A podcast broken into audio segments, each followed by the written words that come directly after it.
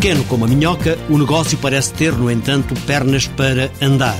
Em termos técnicos, tem um nome esquisito, chamam-lhe produção de poliquetas, mas numa linguagem mais prosaica, terra a terra, consiste simplesmente na produção de minhocas, destinada ao isco para pesca lúdica. O primeiro mercado-alvo vai ser o, o isco vivo para a pesca lúdica.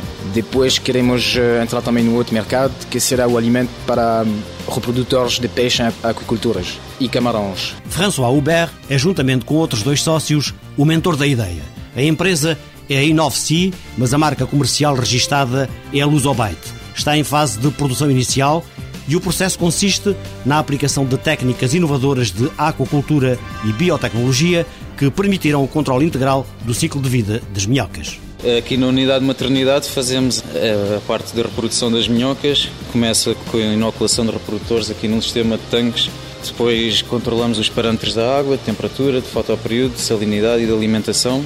Dessa forma, aceleramos o processo de maturação sexual das minhocas. Uma vez atingido a maturação sexual, os indivíduos reproduzem-se aqui naturalmente dentro dos tanques. Segundo João Guerra, depois deste processo de produção e de crescimento, as minhocas são transferidas para uma unidade de engorda na Ria de Alvor. Vão para a Ria do Alvor, depois na unidade de engorda, que é numa piscicultura em que nós arrendámos um, um tanque e construímos quatro tanques de engorda de 600 metros quadrados cada um. Só dentro de três anos é que a Lusobite atingirá a dimensão de mercado ideal.